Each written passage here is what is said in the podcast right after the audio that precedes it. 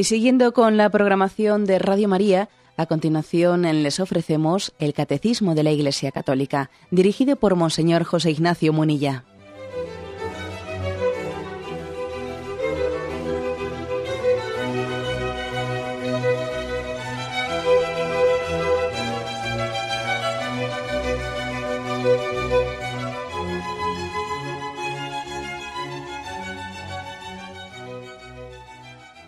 Cordial saludo a todos los oyentes de Radio María. Un día más, con la gracia del Señor, proseguimos el comentario del Catecismo de nuestra Madre, la Iglesia.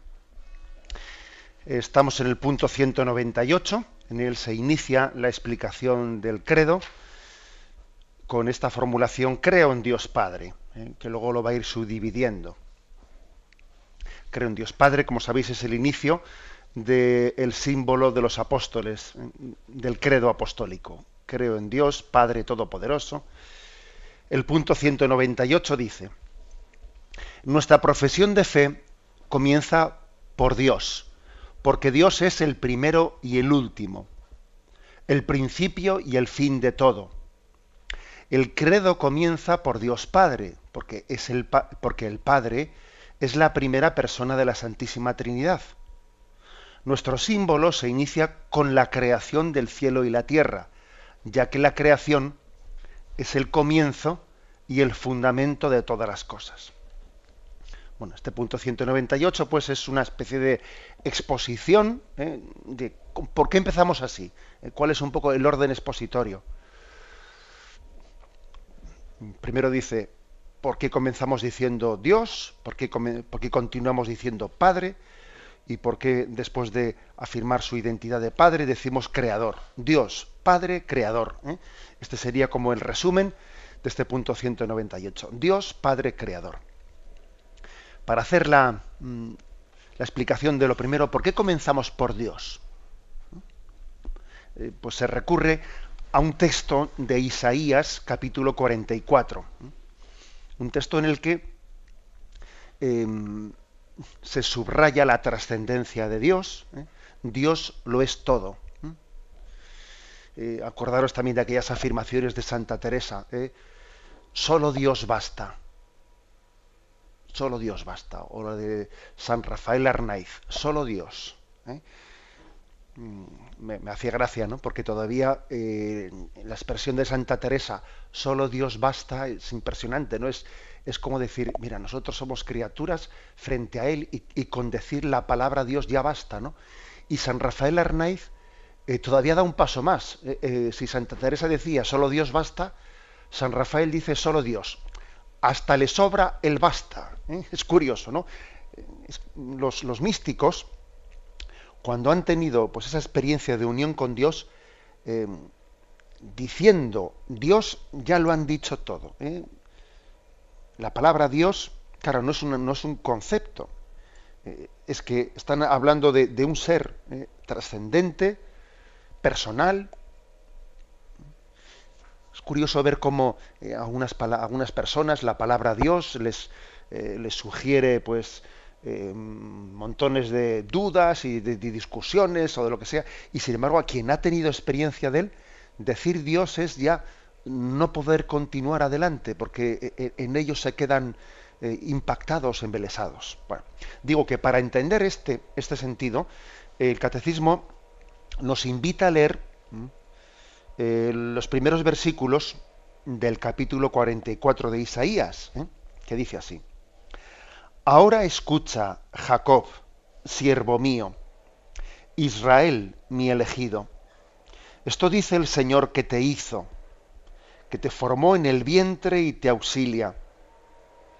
No temas, siervo mío Jacob, a quien corrijo, mi elegido. Derramaré agua sobre el suelo sediento, arroyos en el páramo. Derramaré mi espíritu sobre tu estirpe y, mi bendición sobre tus vástagos. Brotarán como un prado, como sauces a la orilla de los ríos uno dirá, soy del Señor. Otro se pondrá por nombre Jacob. Uno escribirá sobre su mano, del Señor. lo llamarán con respecto a Israel. Esto dice el Señor de Israel, su libertador, el Señor Todopoderoso. Yo soy el primero y yo soy el último. Fuera de mí no hay Dios. ¿Quién es como yo?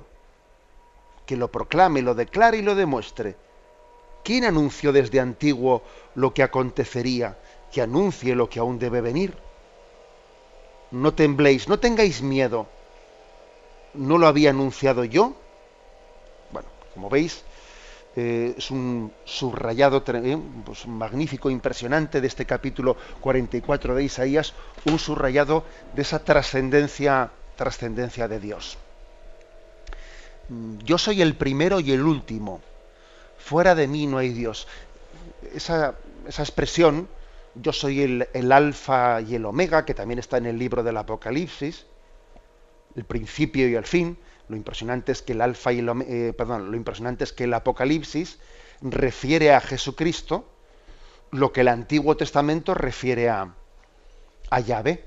¿eh? Es una confesión clarísima de, de, divinidad de Jesucristo. ¿eh?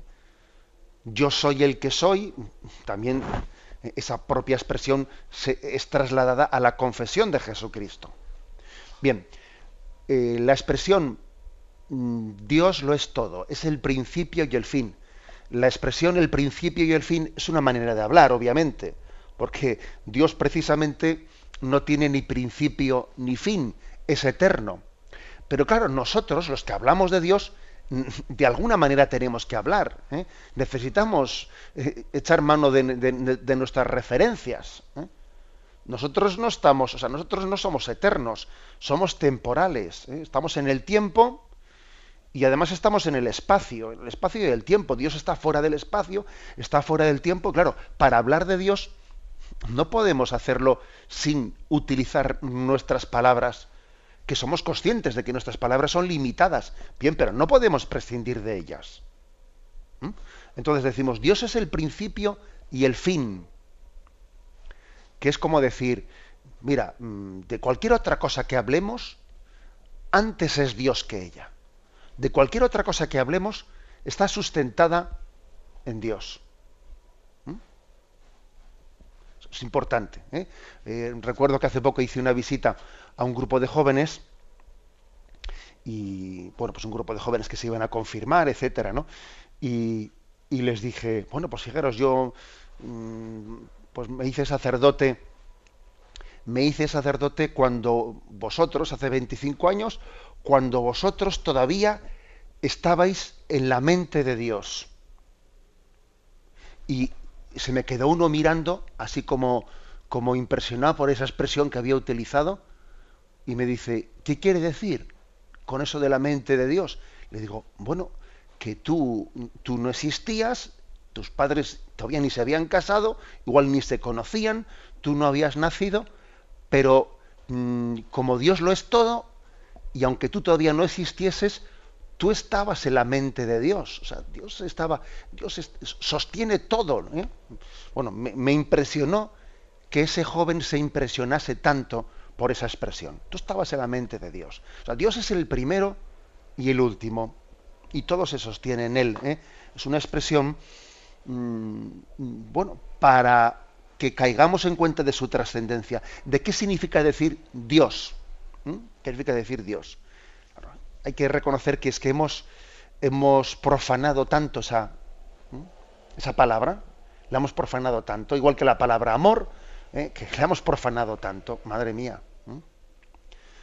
A veces de la palabra Dios hemos hecho, pues eso, ¿no? Una coletilla, una blasfemia, uno, no lo sé. ¿eh? a veces incluso utilizándola piadosamente, pues la, hemos, no sé, le hemos quitado hasta la conciencia de lo que decimos, porque claro, no me refiero únicamente a las blasfemias, y, eh, sino a veces hasta cuando uno utiliza una expresión eh, pues tan llena de sentido como es hasta mañana, si Dios quiere. Bien, pero posiblemente lo dices como un costumbrismo, lo dices como eh, pues un signo de educación, pero sin ser consciente, sin ser plenamente consciente de lo que estás diciendo.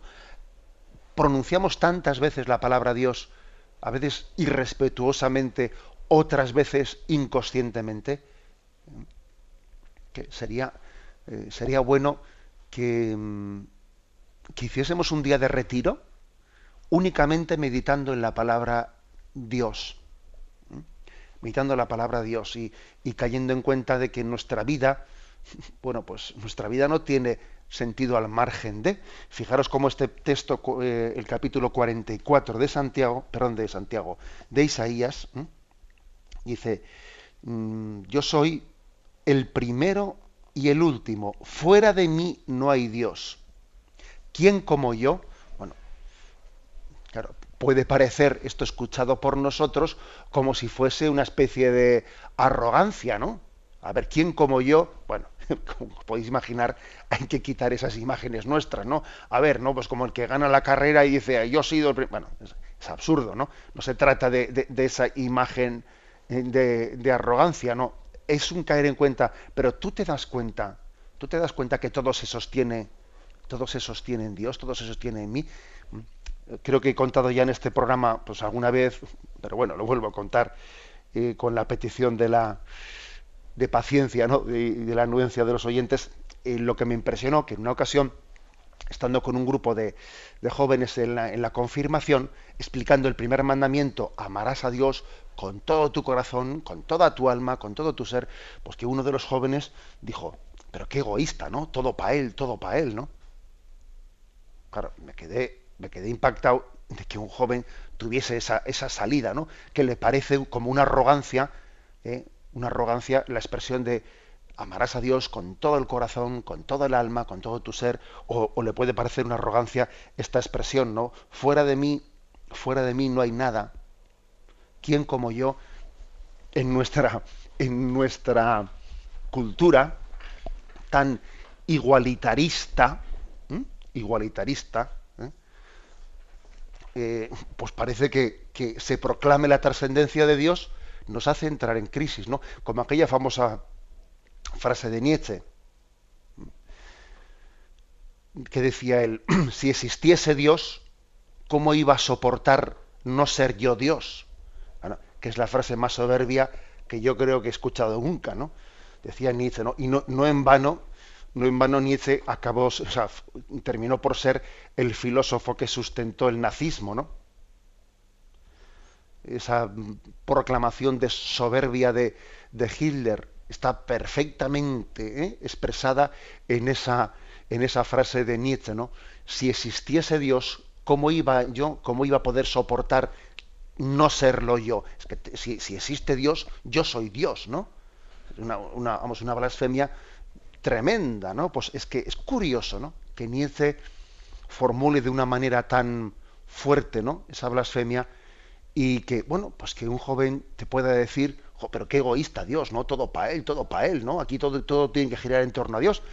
Y claro, y me acuerdo que yo le dije al joven, pero tú, pero tú eres consciente de que tú y yo ahora mismo no nos podíamos, o sea, no podíamos ni estar hablando si, si Dios no nos sostuviese.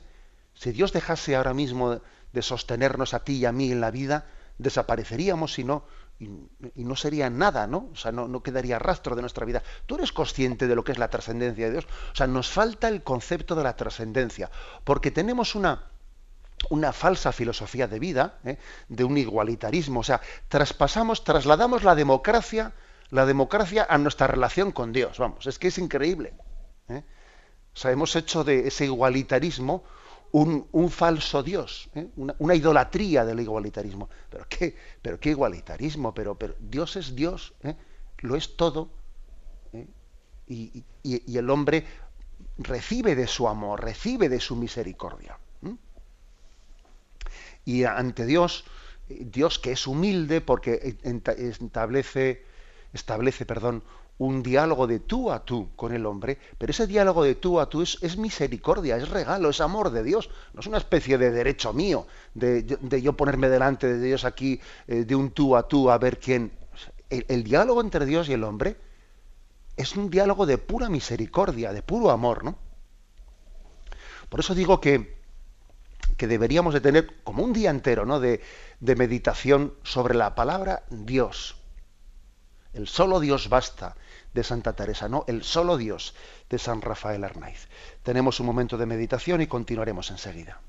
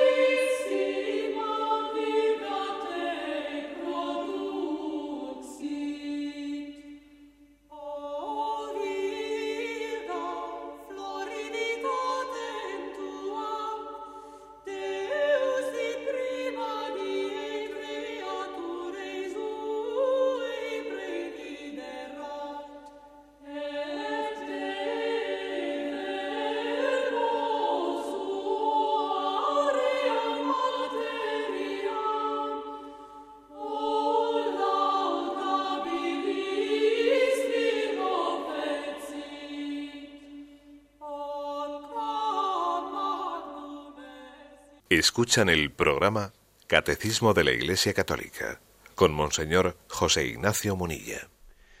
Creo en Dios, ¿eh? creo en Dios Padre. Este es el artículo como empieza el credo y estamos explicando el punto 198. ¿eh? Hay un pequeño detalle. ¿eh? Fijaros que comienza diciendo creo en Dios. Entonces podría parecer que si, en la intervención anterior yo he dicho que la clave está en la palabra Dios, ¿no? que no es un mero concepto, que es una existencia, ¿no? que, es, que, es un Dios personal, etcétera. Pero primero hemos dicho creo. Y entonces eh, esto podría llamar a confusión. Podría llamar a confusión que parece que lo primero es mi reconocimiento. Y la verdad es que tú, antes de que tú crees, creas, perdón, antes de que tú creas en Dios, Dios mm, ya cree en ti, entre, entre comillas, Dios ya te ama. Antes de que tú llegues a ser consciente, Dios te ama. Es más, aunque el hombre rechace a Dios, Dios le ama y no puede dejar de amarle. ¿Eh?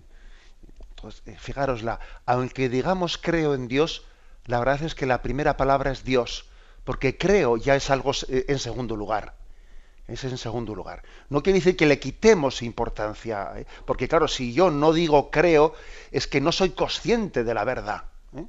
Y el hombre está, ha sido creado no solo para existir como un poste, sino para ser consciente de la vida. El, el hombre ha sido creado para, pues, para poder amar y conocer mm, el don de Dios. Por lo tanto, comenzamos diciendo creo.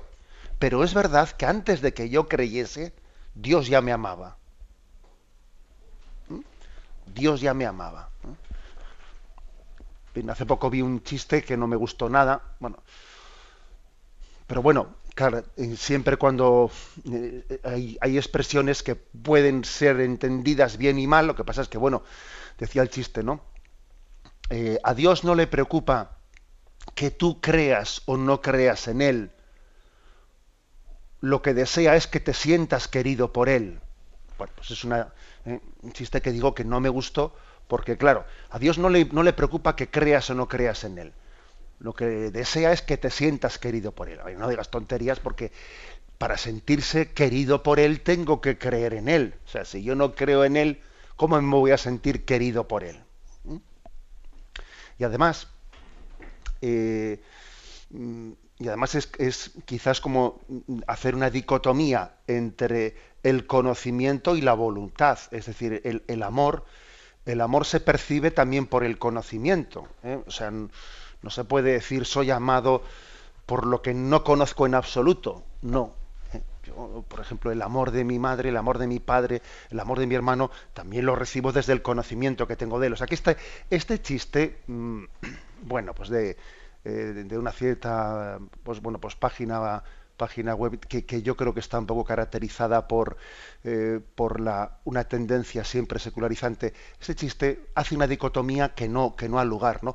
Pero si es verdad, si es verdad que antes de que yo cree, crea en Dios, Él ya me quiere, Él ya me conoce desde toda la eternidad.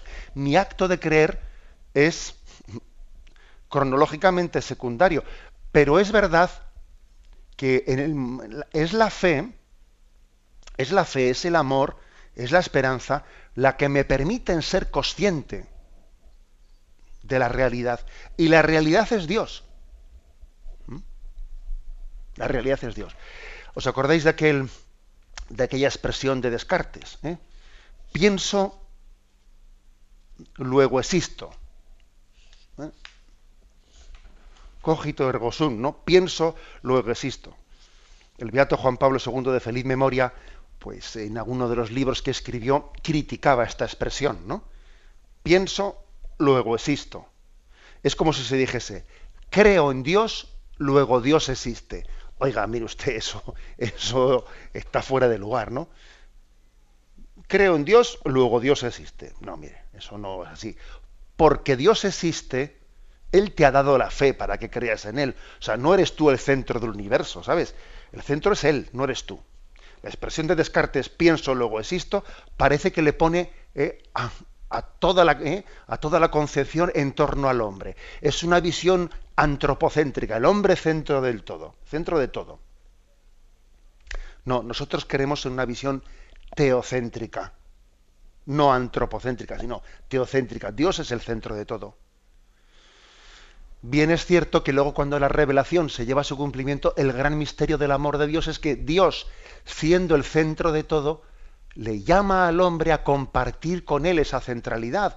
Y la encarnación de Dios, y que Dios sea hombre por toda la eternidad, hace que no solo Dios es el centro del mundo, sino que le ha asumido ¿eh? al hombre en el centro. Fijaros, en la humanidad hay en este momento un choque de trenes muy fuerte y que, es dramático. ¿eh? Por una parte, el mundo secularizado, el mundo materialista, el mundo occidental, que viene a decir que Dios, que perdón, que el hombre es la medida de todo, ¿no? Y entonces es eh, hombre, hombre, hombre, que luego el propio hombre resulta que es esclavo del materialismo y del dinero. Pero bueno, en teoría, en teoría, ¿eh? es el, en Occidente el hombre, el hombre es la medida de todo y una democracia endiosada, etcétera, etcétera, ¿no? Y bueno, y las leyes eh, positivas son casi el fundamento de la moral y, bueno y el Parlamento es casi como si fuese Dios, o sea, el hombre, el hombre y el hombre. Por otra parte están los fundamentalismos, especialmente el fundamentalismo islámico, y los fundamentalismos proclaman un tipo de religiosidad que es Dios, pero francamente un Dios que da miedo, que da miedo porque es un Dios que lejos de, de, de hacerle sentirse al hombre más querido, más amado, la verdad es que es un, claro, es un Dios eh, el que presenta los fundamentalismos, un Dios que claro, que lo que lleva al hombre es a decir, a ver, ponte una cartuchera de explosivos alrededor de la cintura y vete allí y te explotas, ¿no? dice, pero bueno, pero es que claro, es Dios, sí, Alá y pego un grito y me exploto. Bueno, pero, pero ¿qué imagen de Dios es esa? Que es un Dios que lo que hace es hacerle al hombre indigno, indigno, ¿no?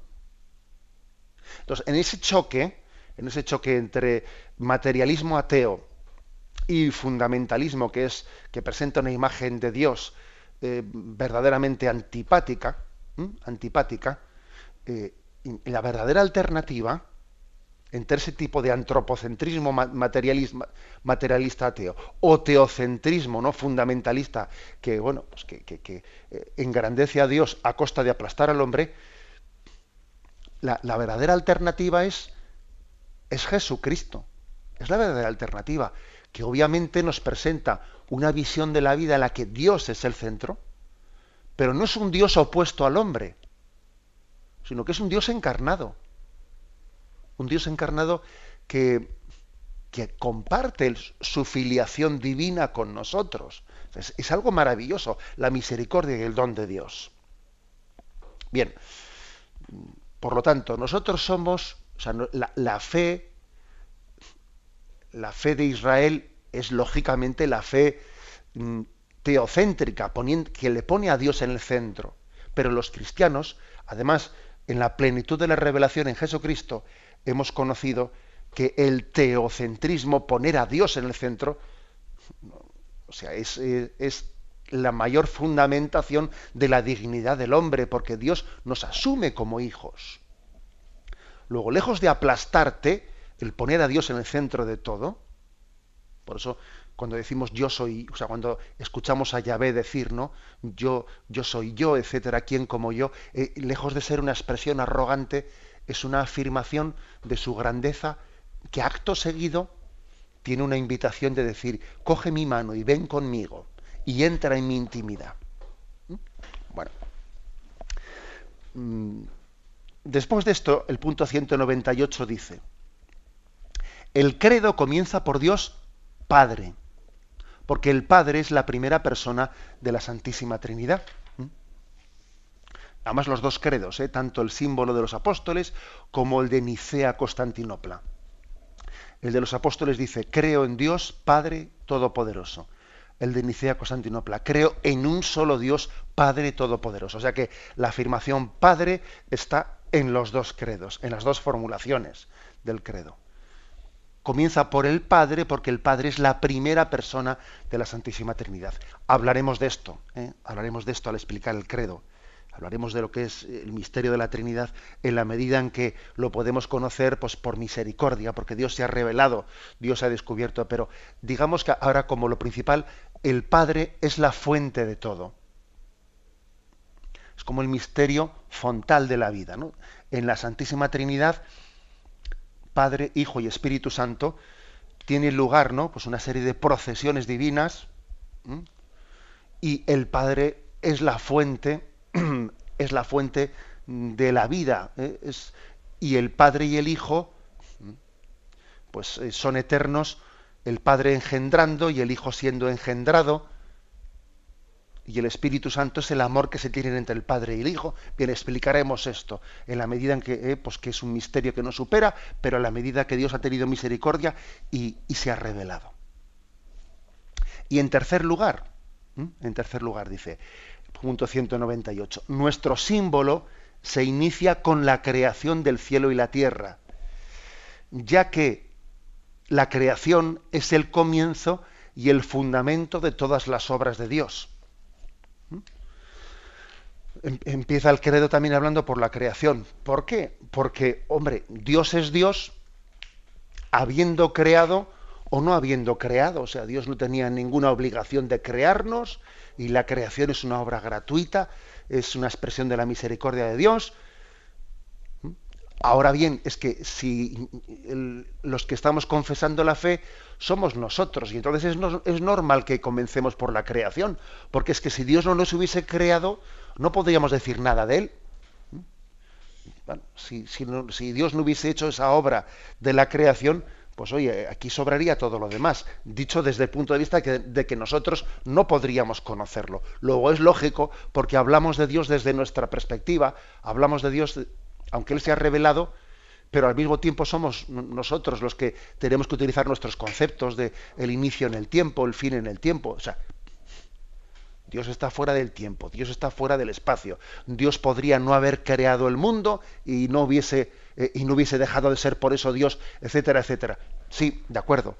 Pero nosotros, pobres criaturas que hablamos desde nuestra situación, es normal que confesemos a Dios como el origen y el fin del todo, el, el alfa y el omega, y es normal que lo primero que digamos de Él es Dios, Padre, Creador.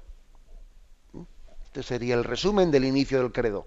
Dios, Padre creador.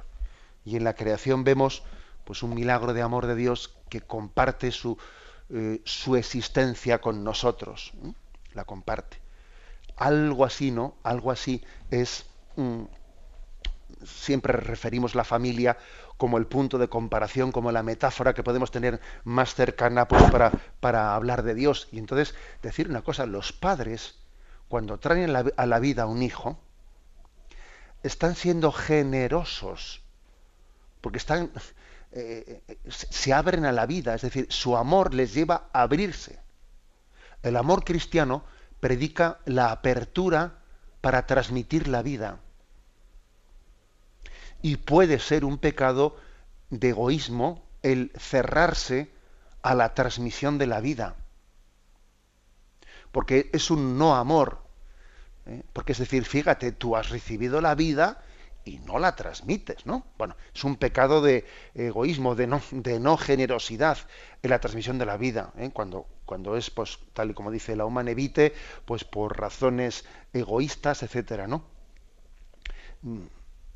Y esto, y esta, y esta doctrina sobre la generosidad, sobre la apertura, la transmisión de la vida, en el fondo es una aplicación, fijaros bien, es una aplicación de, lo que es Dios, pero si Dios, Dios no tenía obligación de habernos creado, pero por amor nos creó.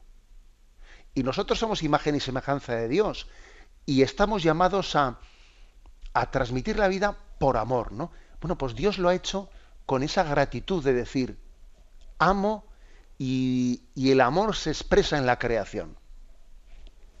¿Eh? Y el amor se expresa en la creación. ¿eh?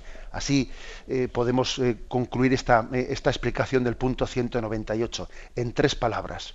Dios Padre Creador. Tenemos un momento de reflexión y continuaremos enseguida.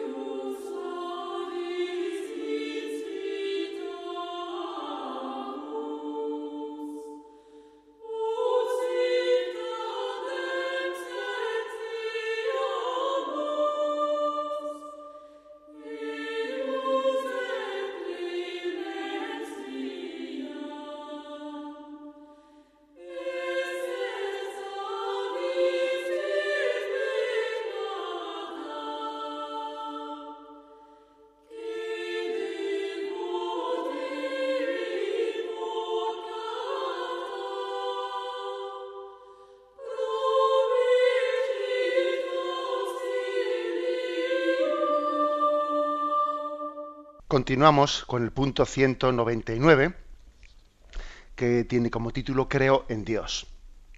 Creo en Dios, esta primera afirmación de la profesión de fe es también la más fundamental. Todo el símbolo habla de Dios. Y si habla también del hombre y del mundo, lo hace por relación a Dios. Todos los artículos del credo dependen del primero, así como los mandamientos son explicitaciones del primero. Los demás artículos nos hacen conocer mejor a Dios, tal como se reveló progresivamente a los hombres. Los fieles hacen primero profesión de creer en Dios. Bueno, como veis, continúa eh, con el tema primero. Mm, se insiste en que de lo primero se va a desarrollar todo todo lo que después va a continuar. Y hace una comparación con, los mandamientos. ¿eh? Eh, el primer mandamiento en sí contiene a todos los demás. Amarás al Señor tu Dios con todo tu corazón. Es que por eso dice San Agustín, ama y haz lo que quieras. Es que el que cumple el primer mandamiento va a cumplir los otros nueve. Obviamente. amarás a Dios sobre todas las cosas. Hombre, si amas a Dios sobre todas las cosas, difícilmente vas a pecar en el segundo mandamiento de tomar el nombre de Dios en vano. Hombre, es que si amas a Dios sobre todas las cosas, difícilmente vas a pecar contra el tercer mandamiento no santificando las fiestas. Hombre, es que si amas a Dios sobre todas las cosas, difícilmente vas a dejar de respetar a tus padres, que son pues un regalo de Dios para ti. Si amas a Dios sobre todas las cosas, ¿cómo vas a matar amas la vida, que es un regalo de Dios. Si amas a Dios sobre todas las cosas, ¿cómo vas a caer en, impureza? ¿Eh? En impureza, ¿cómo vas a pecar de lujuria? No, porque para ti la sexualidad será una, eh, una expresión de la vocación al amor para el que Dios te ha creado. Si amas a Dios sobre todas las cosas, ¿cómo vas a robar? ¿Eh? Entenderás, entenderás toda la creación como un regalo de Dios que ha puesto en tus manos para que lo utilices bien. Si amas a Dios sobre todas las cosas, ¿cómo vas a mentir? Dios es la verdad y tú eres testigo de la verdad. ¿Cómo voy a mentir? Si amas a Dios sobre todas las cosas, ¿cómo vas a tener envidia y codicias? No, porque tú te querrás a ti mismo tal y como Dios te ha creado y por lo tanto no envidiarás a los demás. es, es hermoso ver el decálogo de los mandamientos desde la perspectiva del primero. ¿Mm? Es, hermoso verlo. Amar a Dios sobre todas las cosas incluye todos los demás mandamientos. Bien, pues lo que dice aquí el catecismo es que algo parecido podemos decir con respecto al credo. ¿eh? Creer en Dios Padre, pues en el fondo eh, todo lo que sigue al credo es como eh, está desarrollando lo primero. Porque dices, creo en Dios Padre, y luego dice, creador de cielo y tierra. Claro, es que la creación ya estaba en que Dios era Padre. Como Dios Padre engendra al Hijo, pues un poco por, digamos, por expresión externa de, esa, eh, de ese proceso de engendrar al Hijo, de que el Padre es fuente de todo, también creó el mundo. y creo en Jesucristo, su único Hijo. Pues claro, como Él es Padre, pues creemos en su Hijo. eh, que fue enviado, eh, que fue mm, que fue encarnado por obra del Espíritu Santo. Es decir, hay como una coherencia, una coherencia en todo el desarrollo del credo, de la historia de la salvación, partiendo de creo en Dios Padre. ¿Mm? Dios Padre, ¿no? Todopoderoso, Dios Padre Creador. Eh, eh, es, importante pues ver que no, no, nos pensemos que cuando yo formulo el credo mm, digo una serie de cosas mm, desconexas ¿eh? bueno pues que si fuese una especie de cajón desastre creo en esto y también esto también esto. No se está como desarrollando todo. Es decir hay como al igual que los mandamientos hay como un ir tirando del hilo para entendernos ir tirando del hilo. Hay una coherencia interna eh, coherencia interna en la historia de la salvación, obviamente. De que Dios sea Dios, ¿eh? de que Dios sea Padre, pues se deriva cómo es el Hijo, ¿no? Para conocer al, Hijo hay que conocer al Padre. Y para conocer el amor que entre ellos se tienen, pues obviamente eh, Él pues nos, nos, nos, lo ha revelado a través de Jesucristo, etcétera, etcétera. Es lo que se está aquí como diciendo el, mm, el credo, habla de Dios, y luego dice este punto 199, también habla de el hombre y el mundo en relación con Dios. O sea, la revelación, la revelación de Dios lo primero nos, nos habla de Él mismo, pero también, en segundo lugar, la revelación nos dice cómo es el mundo, cómo es el hombre cuál es nuestro destino en relación con Dios. ¿Mm? En relación con Dios. Quizás a nosotros la tentación que tenemos es la de decir, bueno, a mí em, no me hables de las cosas de Dios, a mí lo que me interesa es las cosas prácticas para mí. Y las cosas prácticas para mí son pues la moral, explícame los mandamientos, pero no, me hables de la Trinidad porque eso para mí está muy, muy lejos y, entonces me aburro. ¿eh? O sea, el, la tentación del hombre es que le interese la religiosidad únicamente en lo moral, porque es lo que eh, la aplicación práctica para el hombre. Y esta es una tentación. Por ejemplo, yo soy consciente que la explicación del catecismo es mucho más fácil que los oyentes se enganchen, entre comillas, ¿no? O sea, les atraiga la explicación de los mandamientos. A ver, a ver, a ver cómo explicamos lo del quinto mandamiento, lo del sexto mandamiento, lo del cuarto. Ah, claro, eso es como una cosa muy práctica, ¿no? Y entonces hay Bien, atención máxima. Pero claro, cuando hablamos de cómo es Dios, de la Trinidad, del Padre, el Hijo, el Espíritu Santo, bueno, pues yo qué sé, ¿no? Eso no nos afecta tanto, ¿no? No nos afecta tanto. Pero claro, ¿cómo que no nos afecta tanto? ¿Eh? No sé si conocéis el chiste ese, con perdón, ¿eh? el chiste pues que, dice que había ¿eh? pues un sacerdote de esos que llevan ya estilo Don Camilo, ¿eh? este don Camilo, que lleva ya pues mucho tiempo pues, en, en la vida sacerdotal, ¿no? Y, ya ha, asumido todo tipo de retos y cosas, y bueno, y había un curita, pues recién ordenado, pues eh, sí, muy, digamos, todavía inseguro, un poco escrupuloso, y entonces, pues el sacerdote párroco, el don Camilo, le dice al otro, oye, que pues que don Julián, don Julián nos han avisado que está muy enfermo y que tiene, y que pues puede morir pronto, y vete y, y ofrécele los sacramentos. Y dice que Agar va allí a ofrecerle los sacramentos y este hombre, don Julián, pues tenía sus dudas, ¿no? Le dice, no, yo no quiero recibir los sacramentos porque yo no entiendo lo de Dios Padre, Hijo, Espíritu Santo. Y hasta que no lo entienda, hasta que no lo entienda, yo no recibo los sacramentos. Y claro, y este curita joven, bueno, pues que no es capaz de, de, hacerse entender o de explicarse, vuelve a la casa parroquial y le dice a, eh, al don Camilo, al párroco, le dice, mire usted que es que me dice don Julián que no, que no quiere confesarse, porque si, si a él no le explican primero lo de la Trinidad, que él no lo entiende, Padre Espíritu Santo, que él no quiere confesarse. Entonces va allí don Julián, perdón, don Julián, va allí don Camilo, ¿no? Y que ya, como dice antes, pues es el cura que ya eh, tiene toda esa experiencia de, de saber expresarse, y le dice, a ver, Julián, ¿qué, es eso que me han dicho de que no quieres confesarte? No, porque ya, si a mí no me explican eso del Padre, Hijo, Espíritu Santo, y él dice, para vamos a ver, Julián, ¿a ti qué más te dará que sean uno que que sean tres? ¿Tú les tienes que dar de comer o qué? Pues nada, pues te, te confiesas y se ha acabado. ¿eh? Bueno, un chiste un poco bruto, un poco bruto, que viene precisamente a denunciar esto como que si únicamente nos interesase lo práctico. No, lo práctico no. O sea, es decir, claro que, claro que para nosotros mm, el hecho de que Dios sea Padre, Hijo y Espíritu Santo, mm, decir que a mí qué más me dará, ¿cómo que qué más me dará? Es la verdad de Dios. O sea, tomar de la religiosidad únicamente eh, las aplicaciones, entre comillas, prácticas. Bueno, a, mí qué me toca hacer. Y después de esta vida, eh, cuando yo muera, ¿qué pasará? ¿Eh? bueno, un momento. O sea, yo no puedo separar las cosas, entre comillas, prácticas de las no prácticas. No, es que unas cosas se derivan de las otras. Por eso a mí tanto me tiene que interesar que Dios sea Padre, Hijo y Espíritu Santo, como que Dios me pida que me confiese de mis pecados, o cómo, cómo hay que confesarse, o cómo hay que... O sea, que, que, no puedo decir una cosa me aburre y otra no, no que, que todo es un misterio unido. Digo esto porque, como, como, eh, como antes hacía referencia, es frecuente que prestemos menos atención a la explicación del credo que a la explicación de los mandamientos, por ejemplo.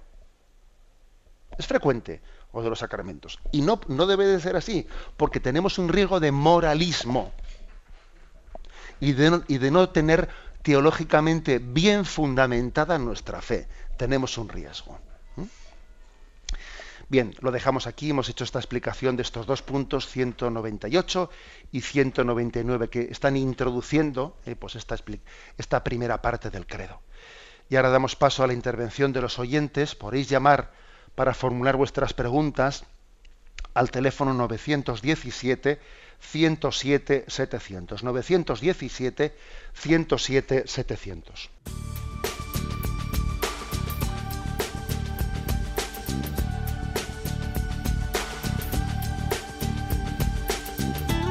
Radio María le ofrece la oportunidad de recibir en su casa sus programas favoritos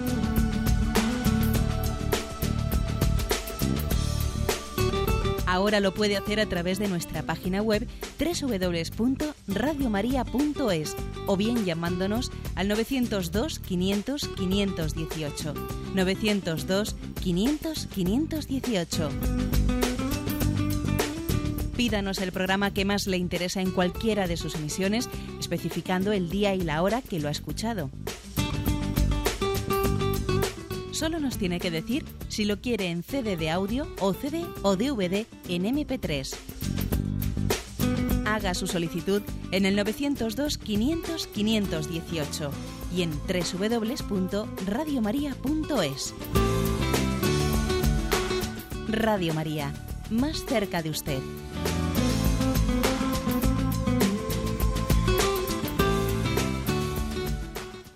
Escuchan el programa Catecismo de la Iglesia Católica, con Monseñor José Ignacio Munilla. Sí, buenos días. ¿Con quién hablamos? Eh, ¿Soy yo? Adelante, sí, le escuchamos. Buenos días, padre. Mire, le quería eh, invitar, por favor, a hacer una reflexión conmigo. Verá, yo he comprobado que si quiero destacar o quiero llamar la atención de alguna manera o, en definitiva, provocar, eh, solo tengo que hacer una cosa y es ponerme por la calle una camiseta que he encargado serigrafiar con un texto, una frase que dice solo Dios basta nada me falta, solo Dios basta. Bien, eh, entonces eh, yo le quería preguntar o, que, me, que me, usted qué piensa, cuando me la pongo es como todo el mundo, no, no paso desapercibida, todo el mundo lee la camiseta, se queda un segundo así reflexionando, me mira a mí rápidamente como diciendo, ¿quién es la osada, no? Que se, se atreve a meter a Dios en, en la cotidianidad.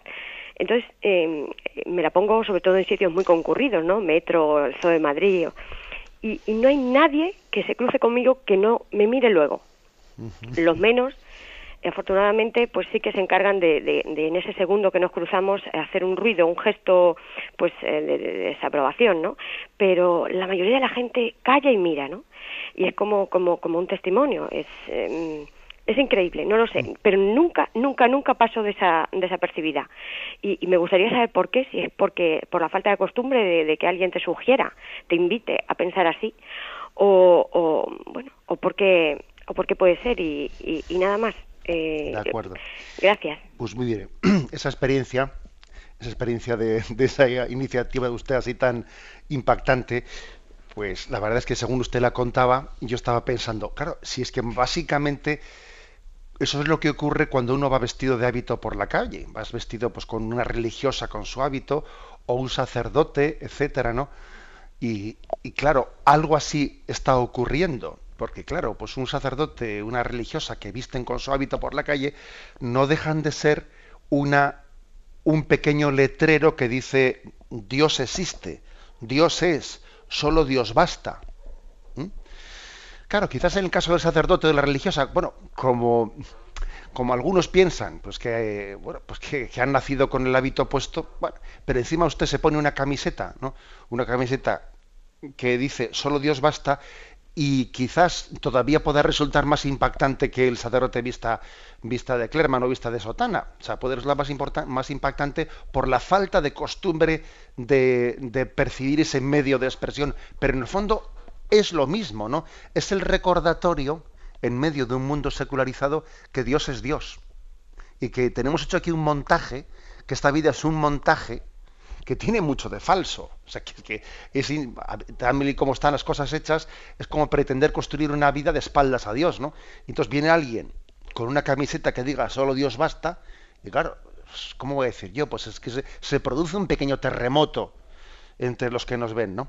Y máxime cuando después, cuando, bueno, pues previamente hemos visto que hay quien ha tenido, eh, pues yo diría la, eh, la autodefensa de poner en el autobús el, letrero ese de que probablemente Dios no existe, y etcétera, tal, tal, ¿no? Y que alguien se, mm, se atreva a decir solo Dios basta, es, como dice, ante eso no puede permanecer nadie indiferente. ¿eh? Ante la expresión de Dios nadie permanece indiferente, ¿no?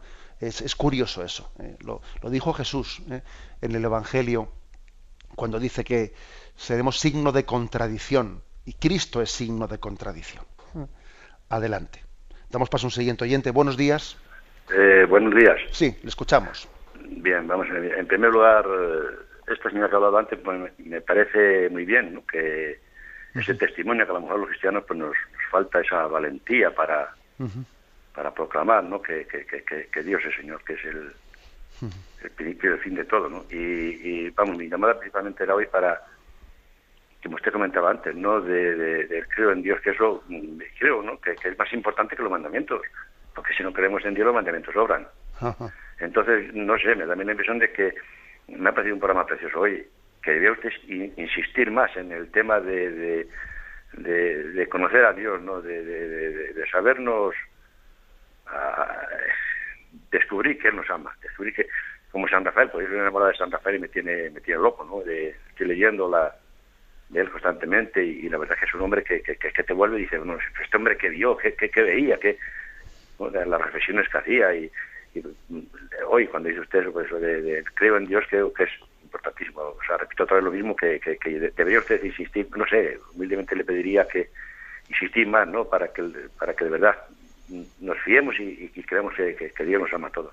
Nada más que eso. Muchas gracias. Bueno, pues le agradecemos mucho y también le agradecemos esa referencia que ha hecho a San Rafael, San Rafael Arnaiz.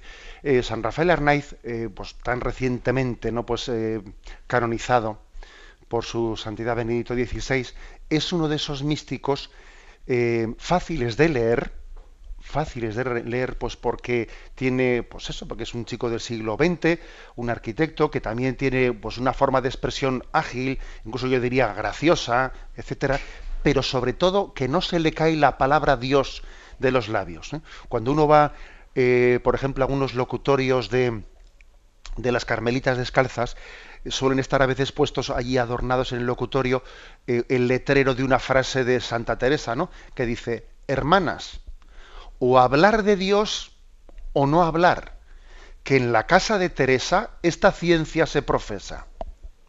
Y claro, que te pongan ese letrerito en el locutorio donde se va a hablar con las monjas es como decir, oye, no vengas aquí a cotillear, ¿eh? no vengas aquí a contar cotilleos de esto, del otro, del otro. Vamos a hablar de Dios. ¿Eh? O sea, que es que la verdad es que siempre desde jovencito me impresionó mucho encontrarme ese letrero en, un locutorio donde vas a hablar. Hermanas, o hablar de Dios o no hablar, que en casa de Teresa esta ciencia se profesa. Es como decir, oye, que Dios es lo fundamental y que es, es una contradicción que estemos siempre hablando de bobadas, ¿eh? de bobadas. ¿eh? A mí, vamos, siempre me, me ha parecido ridículo esa incapacidad que tenemos de decirnos nada serio cuando nos encontramos con alguien en el ascensor. ¿Y qué tal? Buen tiempo, ¿no? Sí, ha bajado un poco la temperatura, qué bien, bueno, hasta luego, ¿no? O sea, eh, bueno, obviamente no estoy diciendo que, en el ascensor te vas a poner a decirle al del ascensor, creo en Dios Padre Todopoderoso. Hombre, no estoy diciendo eso. También tiene que haber ¿no? pues un, margen de, poderse expresar eh, pues desde una cierta naturalidad intrascendente. O sea, lo entendemos. Pero entended lo que quiero decir, ¿no? Que, que tenemos un verdadero problema por nuestra incapacidad de hablar de lo esencial y lo fundamental. Y muchas veces nos refugiamos en las bobaditas, en el fútbol, en quién ganó ayer, en quién perdió ayer, porque, porque tenemos un corazón intrascendente. ¿eh? Y nos refugiamos muchas veces pues, en las trivialidades de la vida. ¿eh? Damos paso a un siguiente oyente. Buenos días. Buenos días. Sí, le escuchamos. Adelante. Padre, mm, estoy un poco nerviosa porque me, acabo de levantar de la cama porque estoy muy enferma y, le escucho todos los días y para mí es una bendición. Gloria a Dios por sus explicaciones, por esta santa y bendita radio. Estoy muy enferma, pero yo lo llevo con resignación, con paciencia y quiero llevarlo con humildad y abrazar la cruz porque abrazada pesa menos y para mí escuchar Radio María la escucho desde por la mañana hasta por la noche en mi vida. La enfermedad es muy grave, muy grave, muy grave pero gracias a Dios la llevando. Y quería hacerle una pregunta. Cuando estoy en la misa me gusta mucho poner las manos juntas y gente mira y yo no quiero ser motivo de que la gente esté mirando porque yo estoy con las manos. ¿Eso es bueno o es malo? Bueno, mire, yo pienso que, que tenemos que tener un poco más de, de, libertad y no tener, eh, no tener condicionamientos, de que a usted le gusta juntar las manos. Bueno, pues litúrgicamente eso lejos de estar, eh, lejos de estar eh, prohibido, pues, pues, bueno, pues es perfectamente coherente con la, con la devoción externa. ¿no? Entonces, usted pide al Señor que la mirada de los hombres no, no le condicione.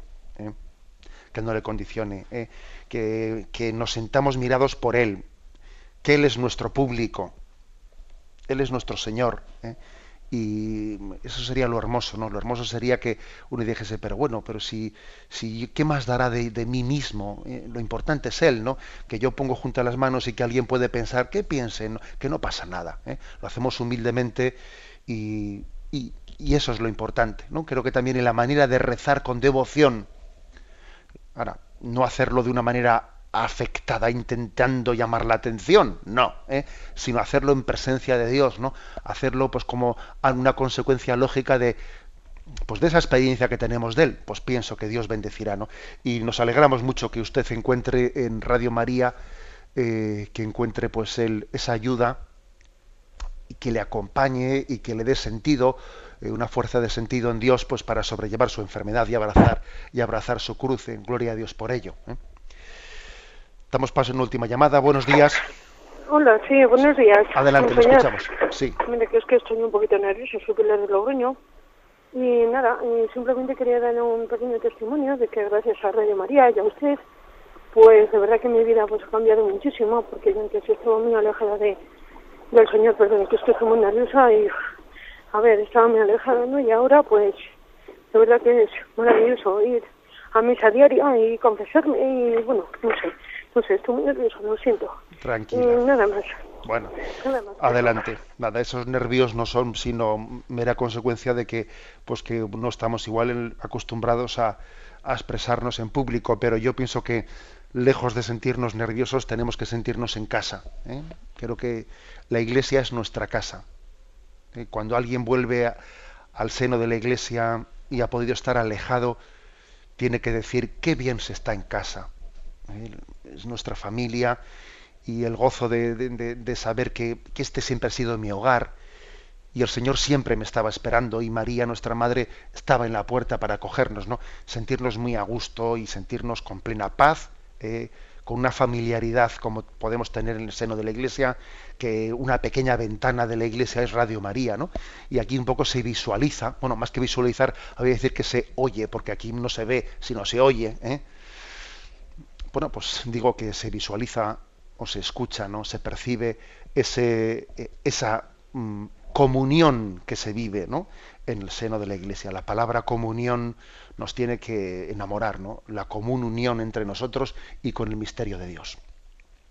La bendición de Dios Todopoderoso, Padre, Hijo y Espíritu Santo, descienda sobre vosotros. Alabado sea Jesucristo.